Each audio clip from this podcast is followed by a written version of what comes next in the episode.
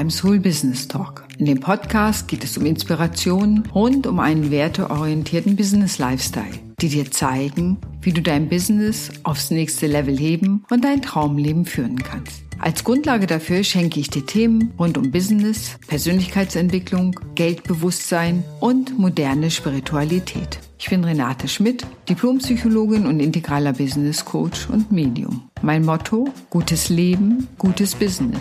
Ich wünsche dir viel Spaß beim Hören des Podcasts.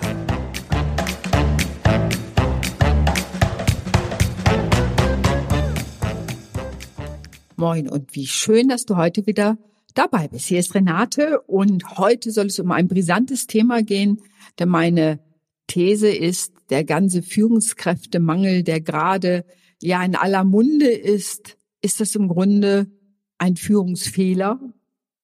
Ich möchte dir heute die fünf häufigsten Fehler erzählen, die Führungskräfte machen.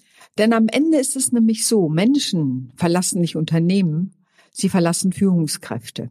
Und von daher wird Führung wichtiger denn je, wenn es um Mitarbeiterbindung gehen kann, wenn es darum gehen soll, dass Menschen sich in Unternehmen wohlfühlen, dass sie bleiben. Denn jeder Mitarbeitende, der wieder geht, kostet richtig, richtig viel Geld. Und im Moment geht es darum, dass im Manager-Magazin beschrieben wurde, dass bis 2030 könnten fünf Millionen Fachkräfte fehlen. Fünf Millionen. Und wenn wir uns das auf der Zunge zergehen lassen, wird uns nochmal klar, wie wichtig das ist, dass Führung gut gekonnt ist, dass Menschen sich auch an das Unternehmen gebunden fühlen. Und das sagt man ohnehin, dass mittlerweile die persönliche Bindung einer der stärksten Wirkfaktoren ist, wenn es um Mitarbeitendenbindung geht. Natürlich gibt es noch andere Faktoren, äh, wie remotes Arbeiten, Flexibilisierung von Arbeitszeit und so. Aber letztendlich ist die persönliche Bindung ein ganz entscheidender Faktor. Und wenn ich dann Geschichten höre, wie der Chef hat mich reingerufen erstmal runtergemacht äh, und bloßgestellt vor anderen, nun, dann habe ich eine Idee, wie lange dieser Mitarbeitende Lust hat, für dieses Unternehmen zu arbeiten oder nach Lösungen sucht, von dieser Führungskraft auf Dauer wegzubekommen. Die meisten führen erstens so, und das ist der erste Fehler, wie sie es von zu Hause her kennen. Das heißt, wie im familiären Kontext Führung gelebt wurde, sei es hierarchisch, warte, bis Papa nach Hause kommt, wird wahrscheinlich heute nicht mehr so viel gehört werden. Dennoch ist das ein wichtiges Thema, demokratisch. Alle dürfen alles mitbestimmen und werden einbezogen in die Entscheidungsprozesse oder es wird gar nicht geführt. Und all das, was wir da lernen, werden wir unwillkürlich als Führungskräfte wiederholen. Das heißt, das ist unser erstes Führungsvorbild, das, was wir zu Hause erlebt haben. Und die meisten Führungskräfte reproduzieren das erst einmal ganz einfach, wenn sie selber in Führungspositionen kommen. Dass es nicht immer sinnvoll ist und man sich genau angucken muss, in welchem Feld bin ich überhaupt Führungskraft geworden? Und darüber das zu differenzieren, kommt den meisten gar nicht in Sinn. Ich kenne viele, auch kleinere Unternehmen, die genau das erstmal als Fehler machen und dann spätestens ab der fünften Person, die sie angestellt haben, merken sie, dass der alte Führungsstil oder der Führungsstil, den sie von zu Hause kennen, nicht mehr reicht und dass sie ab jetzt eigentlich richtig Führung lernen müssten, um ihre Mitarbeitenden so zu führen, dass sie am Ende auch bleiben. Der zweite Fehler ist, sich genau zu überlegen, will ich überhaupt Führungskraft sein? Manche werden einfach hochgelobt, jetzt bist du schon so lange im Unternehmen, dann kannst du ja auch mal Führungskraft werden. Und viele Unternehmen haben ja auch ähm, das Gehalt daran gebunden, nur wenn jemand Personalverantwortung hat, bekommt er auch mehr Geld, was natürlich dann auf der einen Seite attraktiv ist, Führungskraft zu sein, auf der anderen Seite nicht alle, die Führungskraft werden, sind, sagen wir mal, da nicht besonders dafür geeignet. Sie haben am Ende, würde ich auf einer anderen Ebene sagen, die Liebe zum Menschen. Nee, es gibt viele, die mir gesagt haben, fachliche Führung finde ich in Ordnung, wenn es um die Dinge geht. Aber wenn es um die Menschen geht, dieses Menscheln, das nervt mich zu tief. Mich nerven die Konflikte im Team, mich nerven, wenn die mit ihren persönlichen Dingen kommen. Es ist anstrengend. Ich möchte nicht auf die Befindlichkeiten meiner Mitarbeitenden wirklich eingehen müssen. Das nervt mich wirklich, strengt mich an. Das finde ich, ich verstehe sie auch oft nicht. Und wenn es dann noch zu Konflikten von Mitarbeitenden untereinander kommt, dann bin ich eigentlich raus. Das heißt, viele Führungskräfte vermeiden die Situation. Und damit passiert Folgendes. Sie werden als distanziert wahrgenommen, nicht als warm oder offen wahrgenommen. Und damit ist die Bereitschaft der Mitarbeitenden, weil sie sich nicht ausreichend wahrgenommen fühlen, wirklich ja eine Bindung aufzubauen, sagen wir mal vorsichtig, geringer. Und wenn wir uns das angucken, eine geringere Bindung bedeutet in der Regel auch, und das läuft unbewusst ab, eine geringere Bereitschaft für diesen Menschen, sich zu engagieren, etwas zu tun und sich da in irgendeiner Weise, ja, anzustrengen. Es strengt sich natürlich jeder auch aus eigener Motivation an oder ist bereit, seine Arbeit gut zu machen.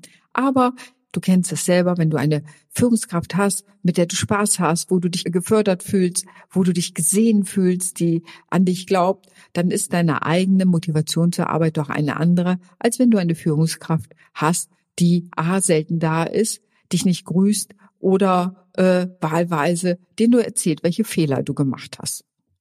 Und das ist ganz wichtig, sozusagen, sich das klar zu machen, wie führe ich eigentlich oder gar, was auch häufig passiert, einfach deutlich auch nochmal in der Führung überlasten, nicht sehen, wie jemand wachsen kann, sondern einfach, weil die Führungskräfte selber unter Druck stehen, natürlich ihren Mitarbeitenden auch nochmal gleich Druck machen und damit sie weitermachen. Ganz wichtig, und da sind wir nämlich beim dritten Punkt, es fehlt häufig Erfahrung, wie man Menschen motiviert. Es wird natürlich heiß diskutiert, ob man Menschen überhaupt motivieren kann oder ob sie sich am Ende selber motivieren. Da gibt es unterschiedliche Meinungen zu. Viele sagen, Motivation ist etwas Intrinsisches, also etwas von innen heraus. Und dem stimme ich als Psychologin zu. Manchmal sind aber auch externe Faktoren natürlich wie Geld, Gehaltserhöhung, sagt man, reichen als Motivationsfaktoren ungefähr drei Monate. Gibt es richtig Studien zu aber auch, was motiviert selber. Und da sind wir wieder bei der Beziehung. Eine gute Beziehung im Arbeitsleben motiviert, weil auch der zweite Punkt, warum Menschen zur Arbeit gehen, neben dem ersten natürlich Geld zu verdienen, ist, im Team zu sein, in, mit anderen Menschen zusammen zu sein, Austausch zu haben und da in einem sozialen Kontext zu sein. Also das heißt, ich muss erstmal wissen, was motiviert Menschen. Ein Faktor dabei ist, die Werte zu kennen, die eigenen Werte zu kennen und die Werte der anderen, dafür achtsam zu sein.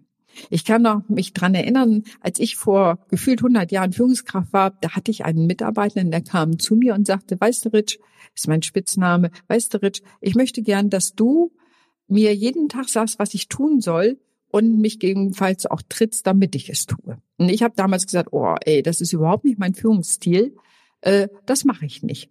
Und statt zu erkennen, dass dieser Mitarbeitende, ich nenne es heute Treppengeländerführung braucht, also sehr eine nahe Führung, eine sehr Klarheit in der Führung, eine gute Orientierung in der Führung, was äh, richtig und was falsch ist, damit er sich entwickeln kann, das habe ich damals nicht erkannt und war nur ratlos und dachte, ich finde es spannend, dass jemand das will. Ich selber will doch gar nicht so führen. Und ging sozusagen von meinen eigenen Werten, meinem eigenen Führungsverständnis aus und ja, habe einfach gemerkt, dass ich mit diesen Menschen, dass das irgendwie, sagen wir mal, nicht so schön läuft wie vielleicht mit anderen. Heute würde ich das anders angehen. Ich würde das eher erkennen, wo dieser Mensch steht, ihn da abholen können, wo er selber steht in seiner Entwicklungsstufe und dann meine Führung darauf auch differenziert abstellen. Aber damals nun, war ich unerfahren und wie das so ist, als unerfahrene Führungskraft macht man neben auch Fehler, ganz klar. Und ich war von mir ausgegangen. Ich selber bin hoch selbstmotiviert, ich bin neugierig, ich will Dinge immer selber machen können, ich will Dinge schnell lernen können, ich will autonom sein und stand ein wenig, nicht fassungslos, aber dennoch ein wenig fassungslos davor und dachte, wieso will der denn nicht autonom sein? Wieso ist der nicht neugierig? Und das ist etwas, was ich bei vielen Führungskräften natürlich auch erlebe. Ich nenne es Wertetyrannei. Das heißt, die eigenen Werte und Haltung, Neugier, Lernwille und so weiter, denken wir, haben andere auch. Und das ist nicht immer der Fall so. Gerade letztens hatte ich ein Gespräch mit einer Führungskraft und da ging es eben genau darum, ähm, in dem Coaching, dass es darum geht, für ihn war zum Beispiel Effizienz wichtig. Effizienz und das zog sich natürlich, wenn es Meetings gab und wenn es die Gespräche zwischen den, ne, sozusagen in der Kaffeeküche gab und sei es in der virtuellen Kaffeeküche. Es musste alles effizient sein. Nun hatten nicht alle seiner Mitarbeitenden diesen Wert auch als ersten und da entstanden natürlich einige Konflikte draus und er hatte nicht verstanden, dass manchmal dieses, ich sag mal, in der Kaffeeküche rumstehen, virtuell oder nicht, und ein bisschen schnacken, der soziale Schmierstoff ist für eine gute Zusammenarbeit, weil natürlich aus seinem Effizienzgedanken das überflüssige Zeit war. Also ganz wichtig, die eigenen Werte zu kennen. Jeder Mensch hat fünf bis sieben zentrale Werte, die ihn treiben. Das kann Familie sein, das kann Erfolg sein, das kann Status sein, das kann Neugier sein. Es ist so vielfältig. Und wenn ich meine eigenen kenne, neige ich nicht so sehr zur Wertetyrannei. Und wenn ich die der anderen kennenlerne, kann ich ihn da mehr abholen und dann entsprechend gut führen. Und wenn jemand Familie wichtig ist, kann es für diese Person wichtiger sein, dass ich ihm eine Flexibilisierung anbiete, wenn er morgens seine Kinder zur Kita bringen muss oder abholen muss und so weiter, solche Sachen zu berücksichtigen, damit er nicht unter Stress kommt, sondern da können Flexibilisierungen deutlich zur Mitarbeiterzufriedenheit beitragen. Also das ist ein ganz wichtiger Punkt. Motivation, das Thema, wie motiviere ich Menschen und wie gehe ich das im Einzelnen an. Und natürlich versuche ich dann genau rauszufinden, was jemand motiviert und ihn möglichst da auch in der Arbeit abzuholen und natürlich auch mit den Aufgaben abzuholen. Letztendlich habe ich meinen Mitarbeitenden von früher mit den Aufgaben überfordert. Er war einfach noch nicht weit genug entwickelt, die wirklich machen zu können. Da wäre wirklich diese Treppengeländerführung im Schritt für Schritt das zu erklären, mit ihm das durchzusprechen, Feedback zu geben, sehr zeitnah, sehr schnelles Feedback und so weiter zu geben, wäre für ihn sicherlich sinnvoller gewesen. Wir kamen damals zu einer anderen Lösung. Wir haben dann überlegt, was er wirklich braucht, wo er gerne arbeiten möchte und haben tatsächlich nochmal überlegt, ob das Thema Passung in dem Projekt in dem er gearbeitet hatte, stimmte. Und das war nochmal von mir losgelöst. Und wir haben nochmal einen ganz anderen Arbeitsplatz für ihn gefunden, tatsächlich gemeinsam, wo er einfach superglücklich aufgehoben war und sich deutlich wohler fühlte und mit seinen Fähigkeiten und auch seinen Werten besser gepasst hat. Also auch Thema Passung ist natürlich ein wichtiger Punkt, nicht nur Führungsfehler zu machen, sondern auch das Thema Passung. Und da haben wir beide dran gearbeitet und geguckt, was für ihn passen könnte. Und am Ende gab es da eine sehr befriedigende Lösung. Ein wichtiger Punkt, und das ist der vierte Fehler, den viele machen, sie sind einfach nicht differenzieren, nicht wo ein Mensch steht. Ja, also in der eigenen Entwicklung. Wie ich eben schon sagte, sind sie Treppengeländerführung. Habe ich das Thema Motivation, ja, oder geht es mehr, dass jemand schon autonom arbeiten möchte, aber noch das Feedback braucht sozusagen mich als Dialogpartner, also mehr als Coach braucht sozusagen an der Seite, um seine Arbeit gut machen zu können? Oder sind es die, wie ich sie nenne, die Selbstläufer, die sowieso, denen ich eine Aufgabe gebe, und die das sowieso machen. Bei denen hat man wiederum andere Führungsaufgaben. Da geht es eher darum, auf die Begrenzung zu achten. Denn das Verführerische an jemanden ist, der die Aufgaben immer autonom löst, ist, ihn schlichtweg zu überlasten, weil man einfach weiß, selbst unter Projektdruck, der macht oder der oder dieser Mensch sozusagen schafft die Aufgabe, also gebe ich sie ihm, weil ich bin ja selber womöglich auch unter Zeitdruck. Das ist eins. Und das andere ist nochmal, und ich arbeite ja, wie du vielleicht weißt, mit Spiral Dynamics, einem wunderbaren Modell von Don Beck. Ähm, und Spiral Dynamics besagt eben, dass es auch da nochmal unterschiedliche Entwicklungsebenen geht, abhängig von den Werteebenen. Was ist mir wichtig? Oder gibt es unterschiedliche Memes? Und diese Memes zu betrachten, ist jemand eher im orangen Meme, wo es um Wettkampf und Geld verdienen geht? Oder ist jemand eher im grünen Meme, wo es mehr um Gemeinschaft und Zusammenarbeit geht? Also wie ist jemand aufgestellt, wie bin ich selber aufgestellt und dann jemanden auch da entsprechend abzuholen und idealerweise die Aufgaben entsprechend auf ihn oder sie zuzuschneiden oder im Teamkontext zu gucken, wie das möglich sein kann. Also da hilft nur eins, sich auch am Ende fortzubilden und diese Erkenntnisse überhaupt mal zu haben. Und der fünfte Fehler, der ganz häufig passiert, ist die mangelnde Konfliktfähigkeit. Ich traue mich nicht in Konflikt zu gehen, deutliche Worte zu sprechen, ein klares Feedback zu geben.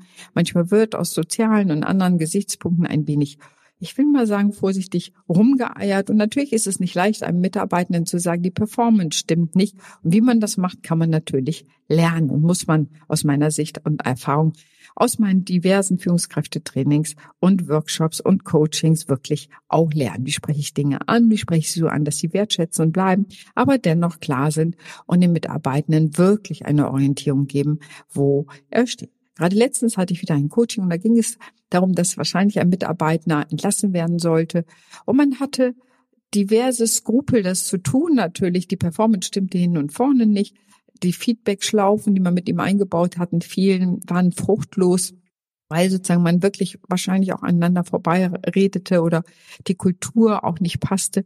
Und man hatte natürlich auch Skrupel, ihn in der Probezeit zu kündigen, weil er gerade ein Kind gekriegt hatte.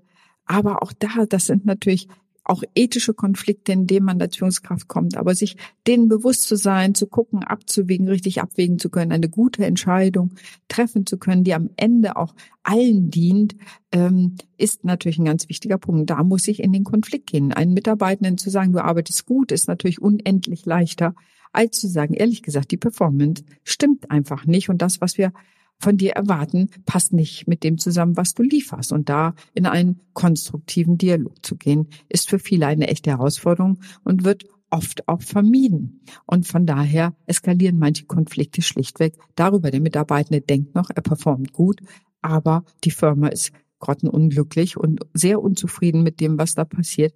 Und irgendwann hat man womöglich auch bestimmte Fristen verpasst und hat jetzt sozusagen jemanden mit dem Team, wo die Passung nicht stimmt, die Arbeitsleistung nicht stimmt, das müssen die anderen alle ausgleichen. Und am Ende kostet es das dem Unternehmen und auch dem Mitarbeitenden natürlich auch irgendwo merkt, dass irgendwas nicht so ganz in Ordnung ist, ziemlich viel Kraft und am Ende kostet es auch Geld. Wichtig ist letztendlich, sich damit auseinanderzusetzen, die Mechanismen von Führung selber einfach mal zu gucken, was war für mich die beste Führungskraft, die ich je hatte, was finde ich da spannend dran. Es lohnt sich auch immer zu gucken, was war die schlechteste Führungskraft, die ich hatte und zu sagen, das möchte ich vermeiden und dann den Mut zu haben, sich wirklich Führungskompetenz ranzuschaffen. Ja, das kann man sehr gut durch Coaching machen. Ich habe viele Führungskräfte, die zu mir kommen, wo wir das einfach im Coaching mitlaufen lassen. Man muss nicht immer auf Workshops gehen, aber in einem iterativen Prozess. Ich lerne Führungssachen. Ich bringe Fallbeispiele mit, ich setze es um, ich probiere, wie gut es greift, komm wieder, wir besprechen das nach. Also so ein iterativer Prozess in einem Business Mentoring, wie ich es mache, ist für viele sehr hilfreich und sie bauen letztendlich ihre Führungskompetenz auf und fühlen sich auch als Führungskraft sicherer. Und Sicherheit ist immer ein ganz wichtiger Faktor. Wenn ich selber sicher bin, fühlen sich andere bei mir auch schnell sicher. Und da sind wir wieder bei dem ursprünglichen Mitarbeitende verlassen Führungskräfte und in der Regel keine Firmen. Das heißt, wenn ich mich bei meiner Führungskraft gewertschätzt, aufgehoben fühle, wahrgenommen fühle, ausreichend gefördert fühle und das Gefühl habe, ich kann, auch wenn ich mal einen Fehler gemacht habe, hinkommen und das ansprechen, ähm, dann ist sozusagen alles im grünen Bereich. Und da sind wir übrigens noch bei einem kleinen Punkt. Das Thema Wertschätzung natürlich auch ganz wichtig. Selber Wertschätzung auszudrücken, ähm, Anerkennung auszudrücken. Selbst wenn viele, was ich so gehört habe, Angst haben, wenn ich die Wertschätzung ausdrücke, will er ja mehr Gehalt.